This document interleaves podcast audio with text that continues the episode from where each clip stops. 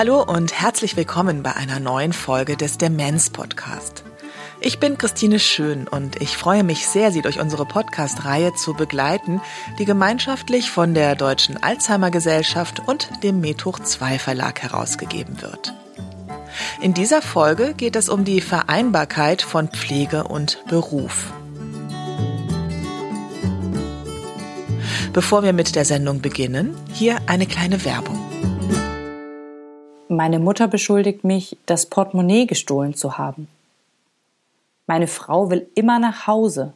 Dabei leben wir doch schon seit 30 Jahren hier in diesem Haus. Solche Momente sind schwer für Angehörige. Wie sollen sie darauf reagieren? Um Angehörige von Menschen mit Demenz in diesen Situationen zu unterstützen, hat die Deutsche Alzheimer Gesellschaft die Schulungsreihe Hilfe beim Helfen entwickelt. In acht Modulen wird die Krankheit erklärt, werden Informationen zu rechtlichen und finanziellen Fragestellungen erläutert und Tipps zum Umgang und zur Kommunikation gegeben. Dabei bleibt Raum, sich auszutauschen, von den Erfahrungen der anderen zu profitieren und zu erleben, ich bin nicht allein. Viele regionale Alzheimer-Gesellschaften bieten die Seminarreihe Hilfe beim Helfen kostenlos für Angehörige an. Fragen Sie nach. Weitere Informationen zur Seminarreihe für Angehörige finden Sie auf unserer Website unter www.deutsche-alzheimer.de slash Unterstützung.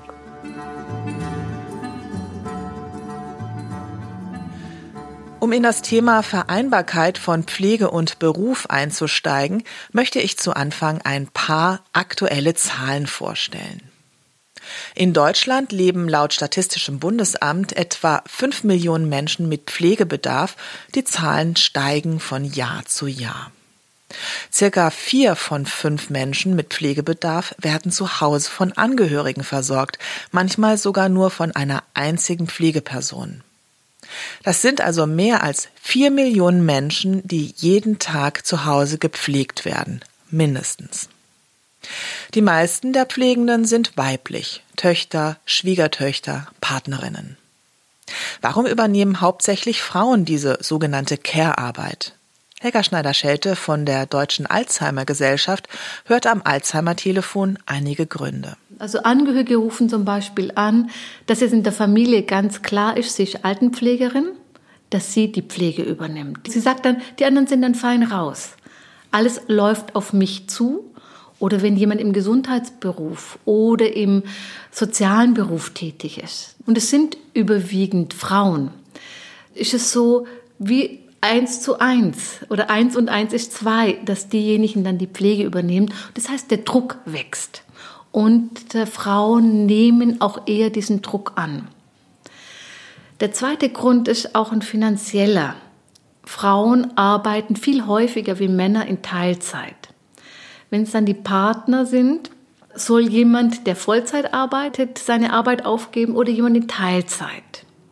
Und zudem ist in der Teilzeit, Frauen verdienen nach wie vor weniger wie Männer. Also auch da läuft es so, wie wenn es prädestiniert wäre, läuft es wieder auf die Frauen hinaus. Das ist nach wie vor so im Denken. Die Konsequenz ist, dass immer mehr Frauen durch diese verkürzte Arbeitszeit oder nicht mehr Berufstätigkeit so teilweise dann im Alter, wenn es zu Trennungen zum Beispiel kommt, tatsächlich in die Altersarmut abrutschen. Und das denkt man nicht, wenn man 30 ist oder 40 ist, aber das kann passieren. Niemand ist davor sicher. Im Laufe der letzten Jahre habe ich mit vielen Pflegenden An- und Zugehörigen von Menschen mit Demenz gesprochen. Das ist eine immens herausfordernde Aufgabe, vor allem psychisch und, wenn die Angehörigen noch berufstätig sind, auch finanziell, vor allem für Frauen. Wir haben es gerade gehört. Alle Untersuchungen sagen, wenn jemand mit Demenz betreut wird, ist es am meisten Belastung. Also wenn man vergleicht, ob ich jemanden, der vielleicht eine körperliche Einschränkung hat, da Pflege äh, oder Unterstützung leiste oder jemand mit Demenz, ist es häufig bei Menschen mit Demenz größer. Angehörige sagen, es fühlt sich an, wie wenn ich 24 Stunden am Tag damit beschäftigt bin, zu gucken, ist alles in Ordnung, zu kontrollieren, zu machen, zu tun. Das heißt, diese Pflege ist auch schnell erschöpfend. Und wenn dann keine Unterstützung da ist, also wir, wir sagen den Angehörigen immer, sich rechtzeitig Unterstützung zu holen. Aber teilweise gibt es dann an dem Ort zum Beispiel keine Tagespflege. Oder aber es gibt den ambulanten Dienst, der regelmäßig kommt. Dann ist es so, dass jeden Tag jemand anders kommt und dann noch zu einer unterschiedlichen Zeit. Das wiederum für Menschen mit Demenz schwierig ist, weil sie sowieso durch diese Demenz sehr verunsichert sind. Und wenn dann immer eine andere Person kommt, können die kein Vertrauen, keine Beziehung aufbauen. Und äh, dann passiert es ganz oft, äh, Angehörige berichten dann, dass die Erkrankten diese Unterstützung ablehnen oder den Pflegedienst rausschmeißen. Und das bringt dann wiederum die, die Angehörigen unter Druck, es doch vielleicht selber zu machen oder doch die Arbeit zu reduzieren. Also wenn wir das ernst nehmen, dass Frauen mehr berufstätig sein sollen, können, wenn sie das denn wollen, also immer auch vorausgesetzt, sie wollen das, müssen wir gleichzeitig gucken, dass es genügend Unterstützung gibt. Weil ich kann auch nicht ruhig arbeiten, wenn ich mir nicht sicher bin, dass mein Elternteil oder mein Partner auch gut versorgt ist. Hier müssen tragfähige Konzepte her. Das Bundesministerium für Familie, Senioren, Frauen und Jugend hat 2015 den unabhängigen Beirat für die Vereinbarkeit von Pflege und Beruf eingesetzt, der Lösungen erarbeiten soll, wie sich eine verantwortungsvolle Pflege mit Beruf und Familie verbinden lässt. Ein erster Bericht wurde im Sommer 2019 übergeben, ein zweiter folgt 2023. Für diese Sendung konnte ich mit der Vorsitzenden des Beirats sprechen. Das ist Frau Professorin Dr. Adelheid Kuhlmei. Die Gerontologin leitet seit über 20 Jahren das Institut für medizinische Soziologie und Rehabilitationswissenschaft an der Berliner Charité, an dem zu allen Fragen rund um das Altwerden und Altsein gelehrt und geforscht wird. Unter anderem geht es auch um die pflegerische und medizinische Versorgung alter und hochbetagter Menschen. Frau Kuhlmei kennt die Situation von pflegenden Angehörigen. Ihre Situation ist nicht einfach. Sie sind emotional belastet. Wir wissen aus einer fast 30-jährigen Forschungsbefundung, dass pflegende Angehörige eine gefährdete, gesundheitlich gefährdete Gruppe sind, weil sie eben oft neben der Berufstätigkeit neben ja auch dem eigenen Altwerden, wenn es um Partnerpflege geht, neben auch teilweise noch Kindererziehung die Pflegeaufgabe übernehmen und in dieser Doppelbelastung durchaus auch eigenen gesundheitlichen Gefährdungen unterliegen. Andererseits wissen wir auch, dass in unserem Land dieser Sprit, diese Motivation, Angehörigen zu helfen, nicht ausgeht pflegende Angehörige wollen diese Dienstleistung ihren Familien und Angehörigen gegenüber auch leisten. Und darum ziehen sie natürlich auch Gewinn aus dieser Arbeit im Sinne von, sie tun etwas Sinnvolles, sie geben etwas zurück, was sie vielleicht als Kinder, wenn es um die Generationenpflege geht, von ihren eigenen Eltern bekommen haben. Also die Situation ist different. Aber man lebt als pflegender Angehöriger, ich will es so auf die Spitze bringen, auch mit Risiken.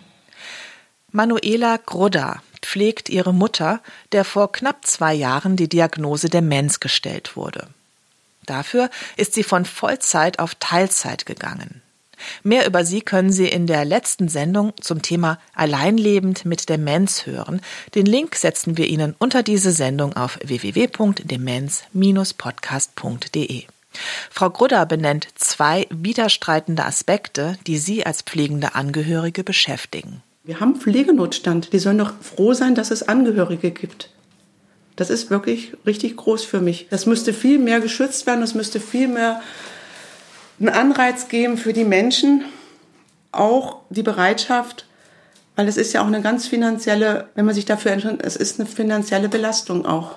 Auf der anderen Seite, ich bin ganz ehrlich, ich bin so wahnsinnig dankbar, dass ich diese Chance habe, nochmal so intensive Zeit zu verleben mit meiner Mutter, wo ich denke, was ist, wenn sie von heute auf morgen nicht da wäre, wüsste ich für mich persönlich, ich habe alles richtig gemacht. Und das ist eigentlich ein unheimlich schönes Gefühl. Damit Menschen wie Frau Grudda diese wichtige Aufgabe erfüllen können, braucht es die richtigen Rahmenbedingungen. Schauen wir uns also mal an, welche Maßnahmen der unabhängige Beirat der Politik vorgeschlagen hat und vorschlagen wird. Zunächst mal, wer sind eigentlich die 21 Mitglieder des Beirats? Professorin Kuhlmeier. Der Beirat ist gesetzlich fixiert in dem Familienpflegezeitgesetz und Pflegezeitgesetz. Er ist zusammengesetzt aus Mitgliedern unterschiedlichster Gremien und Vereinigungen. Ich nenne Beispiele, angefangen von der gesetzlichen über die private Krankenversicherung, die Gewerkschaften und Arbeitgebervereinigungen sind dabei. Es sind Selbsthilfevereinigungen dabei. Also Sie sehen, es ist eigentlich das breite gesellschaftliche Feld abgebildet. Äh, wir Wissenschaftlerinnen sind und Wissenschaftler nur zu zweit in einem über 20-köpfigen Beirat vertreten, so dass der Beirat ein breites Spektrum auch gesellschaftlicher Positionen abbildet. Der Fokus des Auftrages liegt eben darauf, sich zu befassen mit der Vereinbarkeit von privater Pflege. Also hier wird sozusagen das viel zitierte Wort vom größten Pflegedienst Deutschlands in die Tat umgesetzt. Also es geht um Familienangehörige, um Privatpflegende und die Vereinbarkeit mit der Berufsarbeit als Auftrag an den Beirat hier bis hin zu Vorschlägen für Gesetzesänderungen tätig zu werden.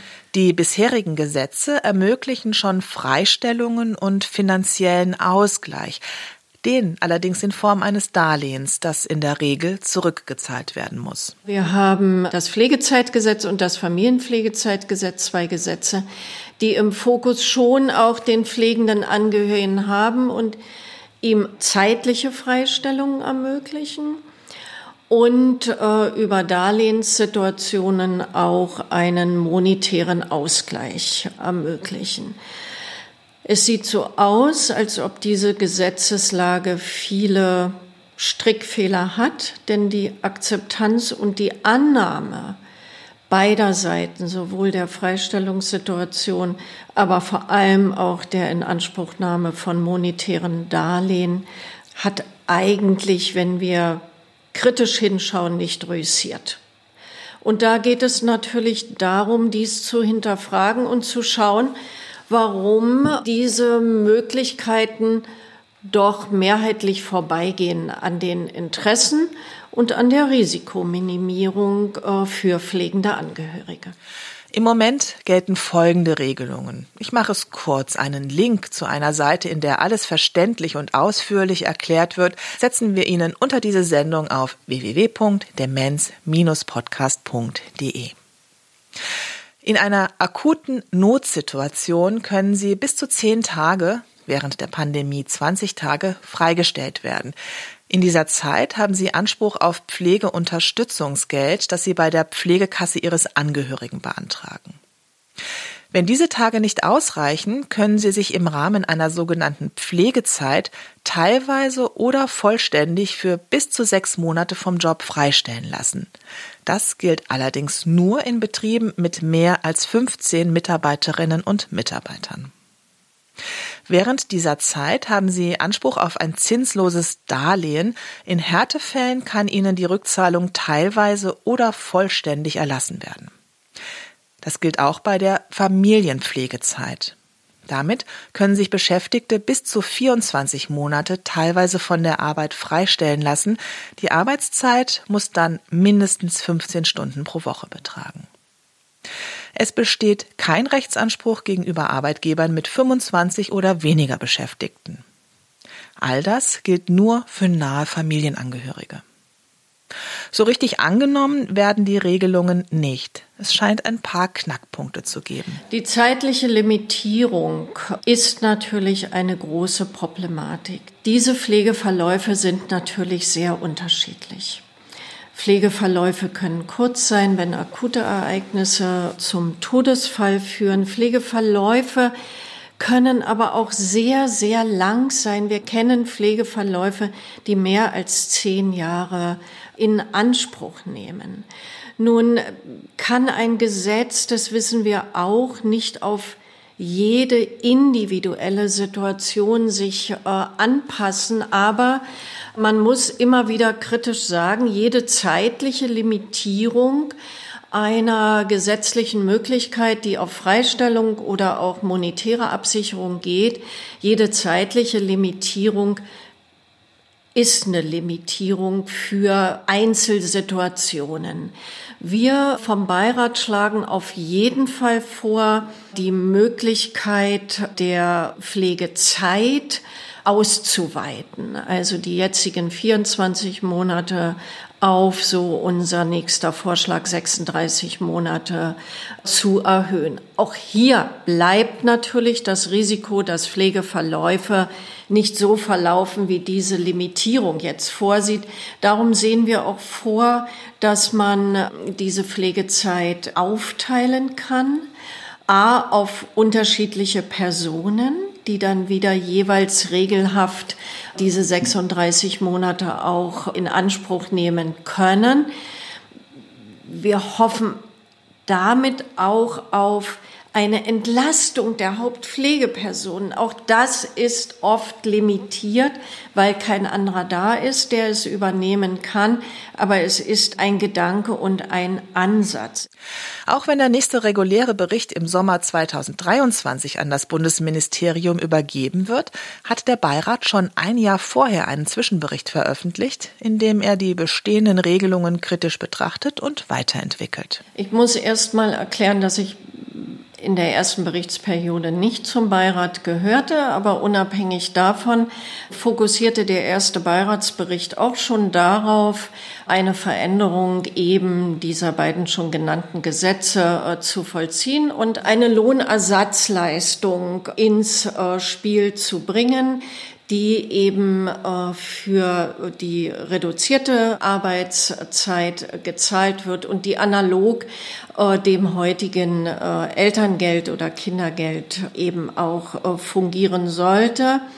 Mit dem zweiten Bericht war dann versprochen worden, diese Empfehlung auszubuchstabieren und zu definieren, wie eine überarbeitete Auszeit und eine Lohnersatzzahlung aussehen könnte.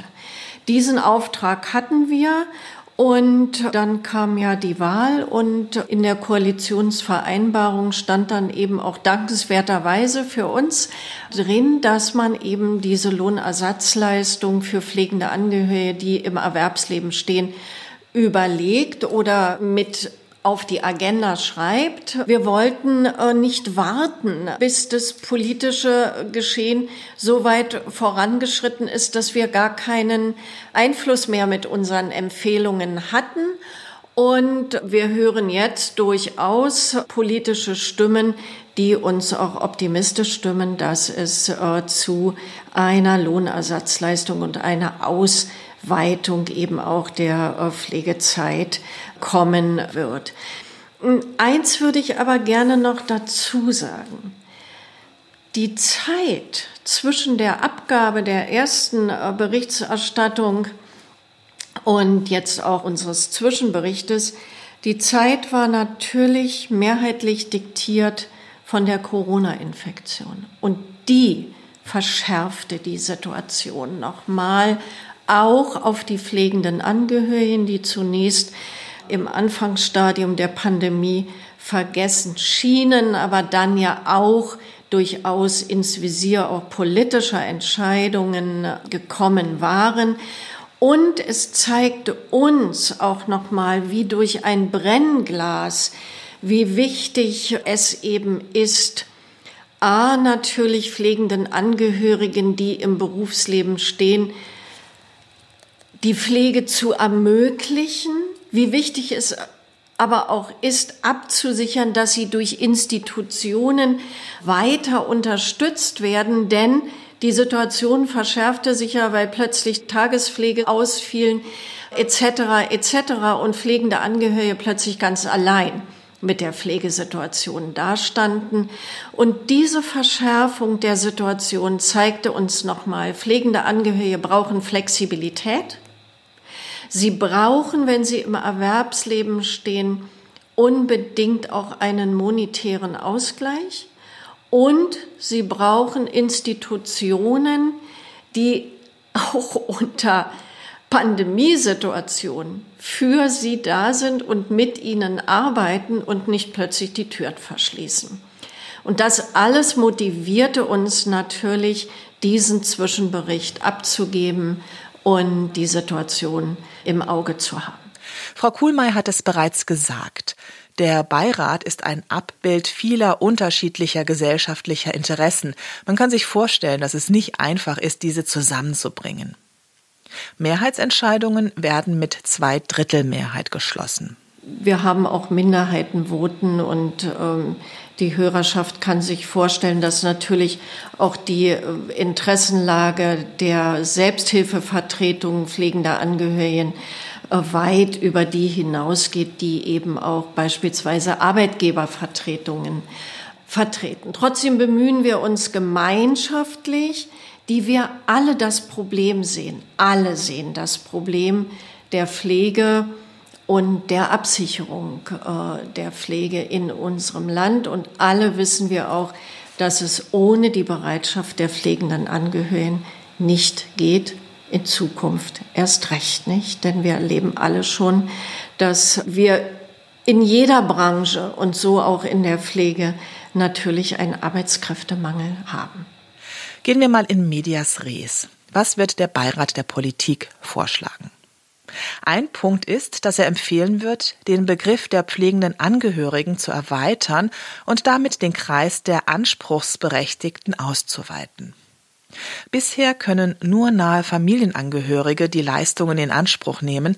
Dieser Kreis ist sehr eng gefasst und fast ausschließlich daran geknüpft, dass die pflegenden Angehörigen mit dem Mensch mit Pflegebedarf verwandt sind. Das ist ja das Wichtige, dass wir dies eben auch übertragen auf Menschen, die eben nicht im Sinne von Angehöriger, also Kinder oder Eltern oder Partner sind, sondern einfach Zugehörige sind, die bereit sind, eine solche Aufgabe zu übernehmen. Hier haben wir gute Erfahrungen in der Corona-Zeit gemacht. Alle werden noch erinnern, dass der Pflegebedürftige selbst eine Pflegeperson attestieren konnte, ja, diese Person ist meine Pflegeperson und damit beispielsweise in der Corona-Zeit diese Pflegeperson auch in den Genuss kam einer frühen Impfung um eben geschützt zu sein.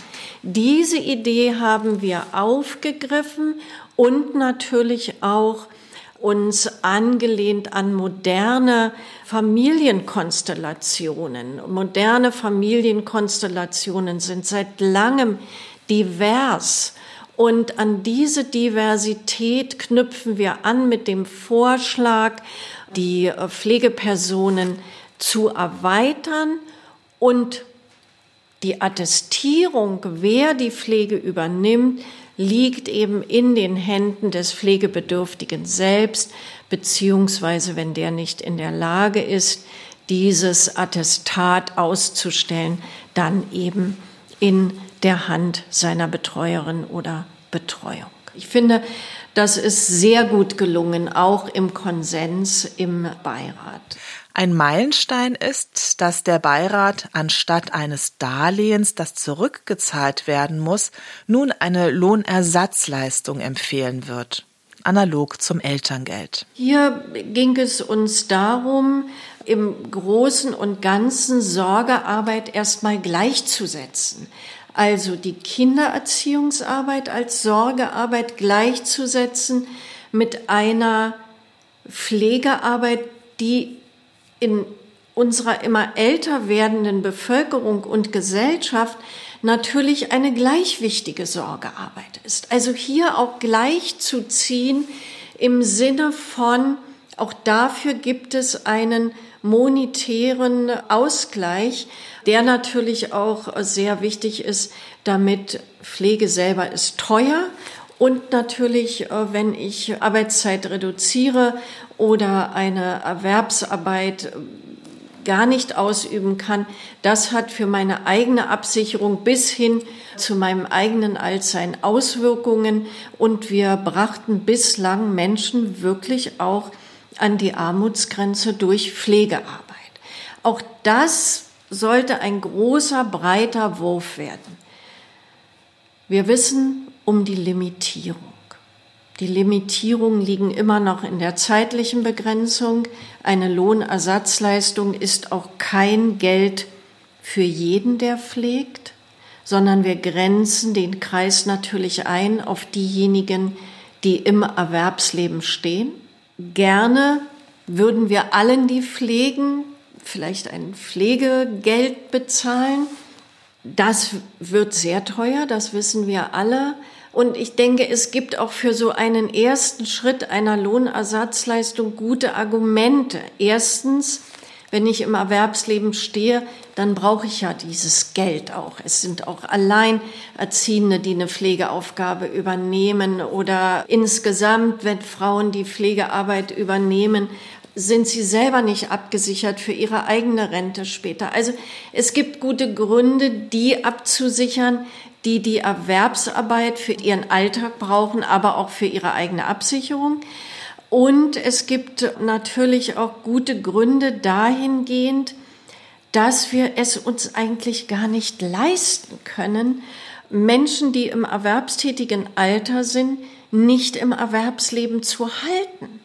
Weil wir alle wissen, wir haben in jeder Branche heute schon ein Mangel an Erwerbstätigen. Also die beiden Argumente mögen bitte alle auch noch mal bedenken, die berechtigt sagen: Hallo, es ist eine Einschränkung und ihr berücksichtigt uns, die wir auch Pflegearbeit leisten, nicht und das ist nicht gerecht.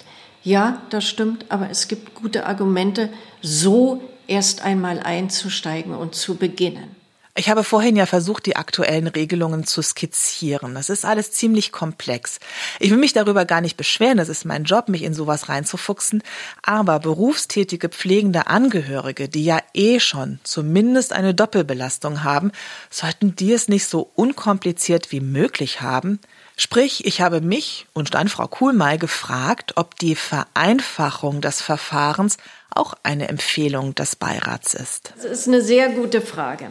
Also äh, wir haben lange darüber diskutiert und natürlich die vielen Erfahrungswerte der pflegenden Angehörigen uns angehört. Also wir haben beispielsweise eine Anhörung gemacht mit pflegenden Angehörigen, die die unterschiedliche Pflegesituationen hatten, also von Müttern, die ihre pflegebedürftigen Kinder pflegen, bis zu Partnerinnen, die ihre an Demenz erkrankten Partner pflegen. Wir haben all diese Situationen uns angehört und einhellig war die Meinung, Anträge zu schreiben bedeutet erstmal vorher ein Studium für Antragstellung zu machen. Ich mache es jetzt ein bisschen äh, zugespitzt und so kann es nicht bleiben.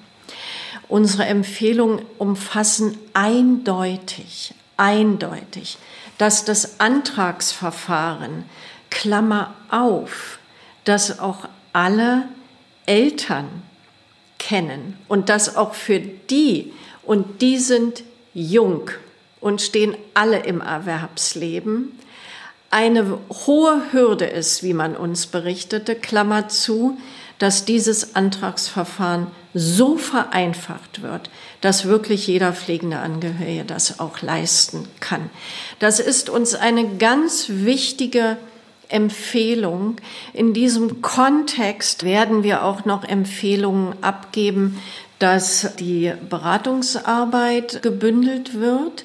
Also meine Vorstellung ist ja immer, so wie jeder von uns weiß, wen man unter 110 oder 112 erreicht und dass ich da auch sicher kompetente Hilfe bekomme, wenn ich diese Nummern wähle, dass wir solche Nummern auch haben für pflegende Angehörige, so dass sie wissen, dort werden sie kompetent beraten. Und genauso einfach sollte auch das Beantragungsverfahren sein. Alles aus einer Hand. Gebündelt, kompetent und unterstützend. Die bisherigen Regelungen gelten nicht für kleine oder mittlere Unternehmen bis 15 bzw. 25 Mitarbeiterinnen und Mitarbeiter. Nicht unproblematisch, denn auch im Handwerksbetrieb mit fünf Angestellten gibt es natürlich pflegende Angehörige.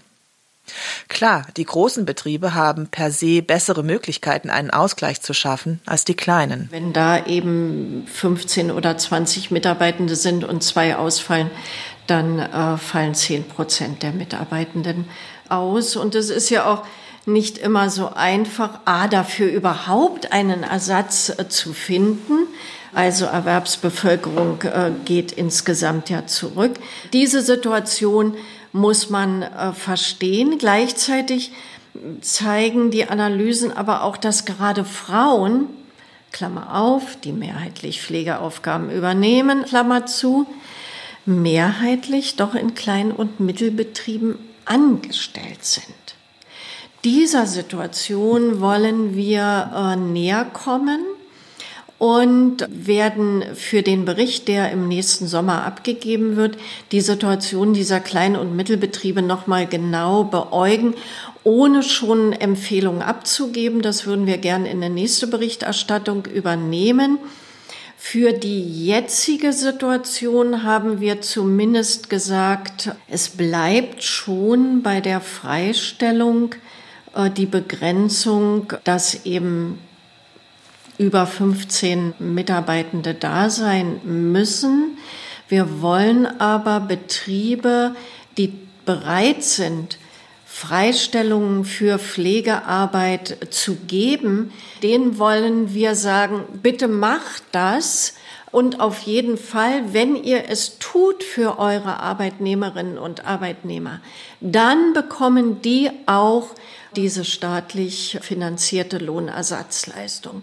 Und so denke ich, so kann man über diese Anreize sicherlich auch sensibilisieren für das Thema. Ich möchte Ihnen gerne das Servicezentrum des Landesprogramms Vereinbarkeit von Beruf und Pflege in Nordrhein-Westfalen vorstellen. Das Programm unterstützt Unternehmen dabei, sich pflegefreundlich auszurichten und damit ihre Beschäftigten bei der Vereinbarkeit von Pflege und Beruf zu unterstützen.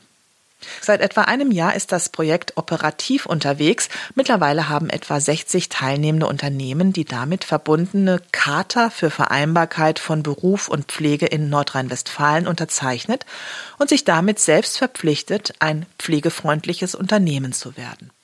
Es sind ganz unterschiedliche Betriebe dabei. Ein Elektriker mit knapp 15, ein Stahlwerk mit 450 und ein Sanitärgroßhändler mit 1350 Mitarbeiterinnen und Mitarbeitern. Was heißt das nun genau, wenn diese Unternehmen die Charta unterzeichnen? Die Gerontologin Adelheid von Spee arbeitet als wissenschaftliche Mitarbeiterin im Programm. Konkret bedeutet das, dass mit der Unterzeichnung der Charta ich Teil des Landesprogramms bin. Das wird mit Öffentlichkeitsarbeit begleitet, mit der regionalen Presse. Es gibt ein Siegel, was man den Stellenanzeigen zufügen kann, um sichtbar zu machen, dass man ein pflegefreundliches Unternehmen ist, beziehungsweise Angebote vorhält für eine Vereinbarkeit von Beruf und Pflege. Gleichzeitig kann ich an Netzwerkveranstaltungen teilnehmen. Ich habe die Möglichkeit, über die Landesorkan betriebliche Pflegeguides zu qualifizieren, die dann erst Ansprechpersonen im Unternehmen sind für die pflegenden Kollegen und Kolleginnen und die dann an die entsprechenden Stellen weiterverweisen. In Zusammenarbeit mit der AOK Rheinland-Hamburg und der AOK Nordwest wurden bislang knapp 150 betriebliche Pflegeguides ausgebildet.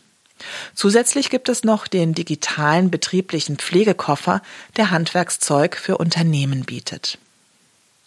Familien- und pflegefreundlich zu sein, das ist für Unternehmen in Zeiten des Fachkräftemangels mittlerweile ein wichtiger Faktor, um Mitarbeiterinnen und Mitarbeiter zu halten und neue zu gewinnen. Die Beschäftigten können zunächst sehen, mein Arbeitgeber hat das Thema auch mit auf dem Schirm.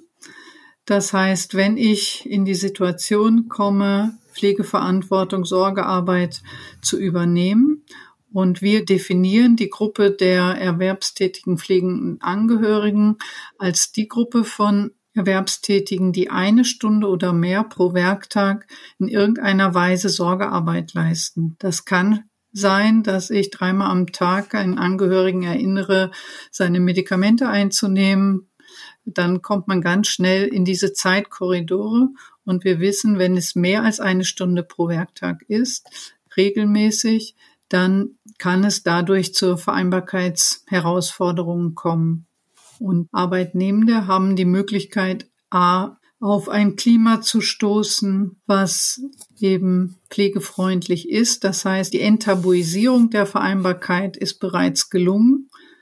Es gibt Möglichkeiten, auch durch bessere Vereinbarkeitsmaßnahmen Regelungen zu finden, wie die Situation ein Stück weit entlastet werden kann. Es gibt auch vorbereitende Informationen, zum Beispiel zu Vorsorgevollmachten oder ähnlichem, um auch auf die Situation, auch wenn sie vielleicht noch nicht besteht, aufmerksam zu machen, um möglicherweise auch vorbereitet in die Situation gehen zu können. Frau von Spee spricht einen ganz wichtigen Punkt an, der für meine Begriffe noch im Argen liegt und ein gesellschaftliches und auch persönliches Umdenken erfordert ab wann bin ich eigentlich pflegende Angehörige oder pflegender Angehöriger? Der Gesetzgeber nennt das Pflegeperson und definiert diese als Person, die sich nicht erwerbsmäßig und regelmäßig um eine Person kümmert, die nach SGB, also Sozialgesetzbuch 11, pflegebedürftig ist. Aber was ist mit den Menschen, die ihre nach Definition nicht pflegebedürftigen Eltern jeden Tag eine Stunde am Telefon unterstützen, die montags erschöpft zur Arbeit kommen, weil sie die Papiere bei den Eltern geordnet haben, die 500 Kilometer weit entfernt wohnen und dort auch noch schnell die Wohnung auf Vordermann gebracht haben? Da ist das Energielevel ein ganz anderes als bei den Kolleginnen und Kollegen, die sich bei einem erholsamen Wochenendausflug regenerieren konnten. Auch deshalb finde ich es ganz wichtig, Pflege nicht als reine Privatangelegenheit zu betrachten, sondern als etwas, das eine Person in ihrer Gesamtheit, also auch beruflich betrifft. Und da müssen wir alle lernen. Ja, es ist so, dass Menschen mit Pflegeverantwortung, mit Sorgeverantwortung in ihrem Selbstbild eine solche Selbstverständlichkeit ist, dass sie sich dieser Gruppe nicht zuordnen. Selbst Personen, die über viele Jahre beispielsweise äh, täglich bei den Eltern vorbeischauen, ob alles in Ordnung ist oder regelmäßig mit Essen versorgen oder den Samstag äh, unterstützend einsetzen. Wenn Sie gefragt werden, sind Sie pflegende Angehörige, kommt zunächst, ne, mit Pflege habe ich nichts zu tun. In dem Moment, wo ich sage, unterstützen Sie jemanden in seiner Selbstständigkeit, ist die Identifikation oft leichter.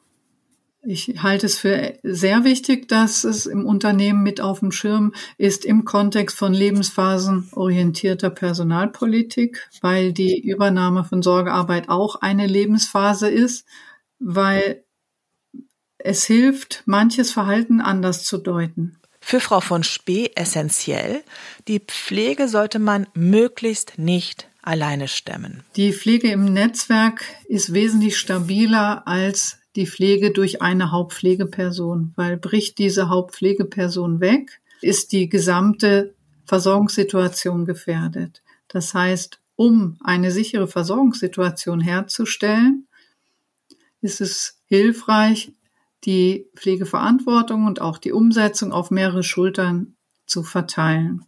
Gleichzeitig für die Vereinbarkeit ist es entscheidend, wenn ich weiß, meine Angehörigen sind sicher zu Hause versorgt, habe ich auch die volle Konzentration auf meine Arbeit. in dem Moment, wo Unsicherheiten in der Versorgung in der Häuslichkeit vorliegen, ist die Vereinbarkeit auch deutlich erschwert und die Aufmerksamkeit in der Arbeit nimmt deutlich ab. Professorin Kuhlmei plädiert für einen guten Pflegemix. Ja, wir haben Pflegenotstand und ja, alle müssen froh sein, dass es die pflegenden Angehörigen gibt.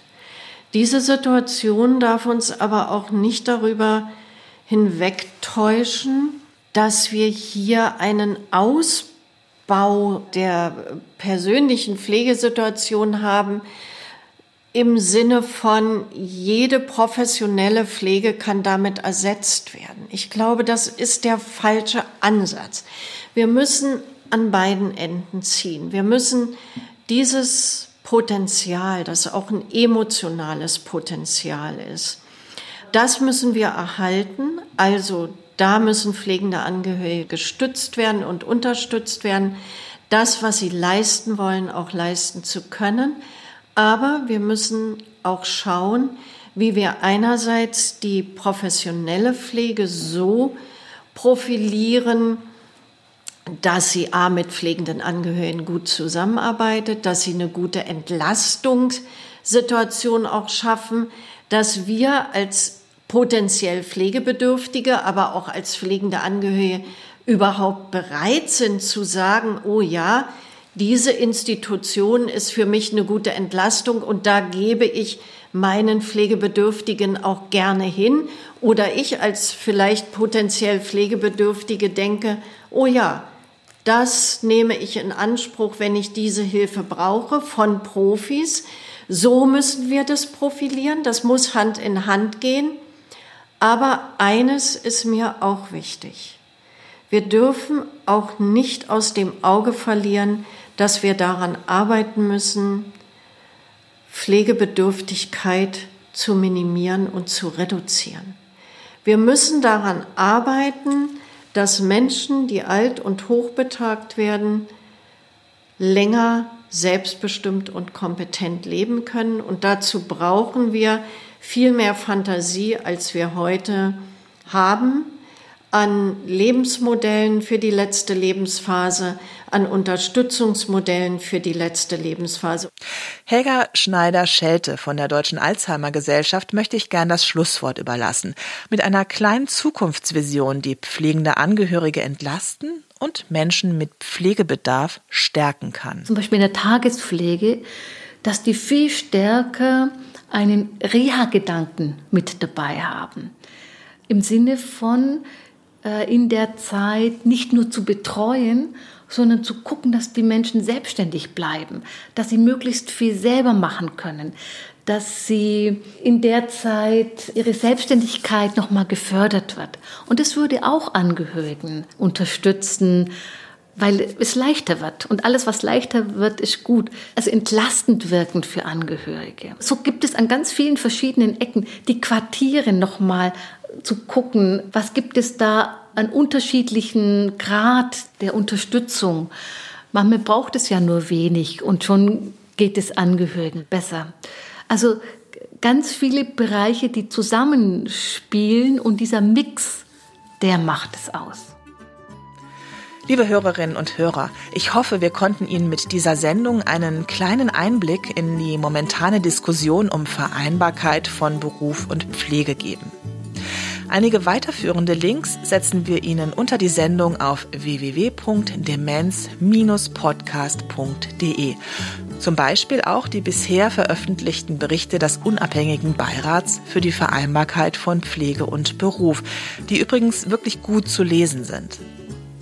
Da der Beirat der Politik nur Empfehlungen aussprechen kann, diese aber entscheidet, warum nicht mal ihre Abgeordnete oder ihren Abgeordneten auf die Situation pflegender Angehöriger hinweisen und darauf, was sie zur Entlastung sinnvoll fänden.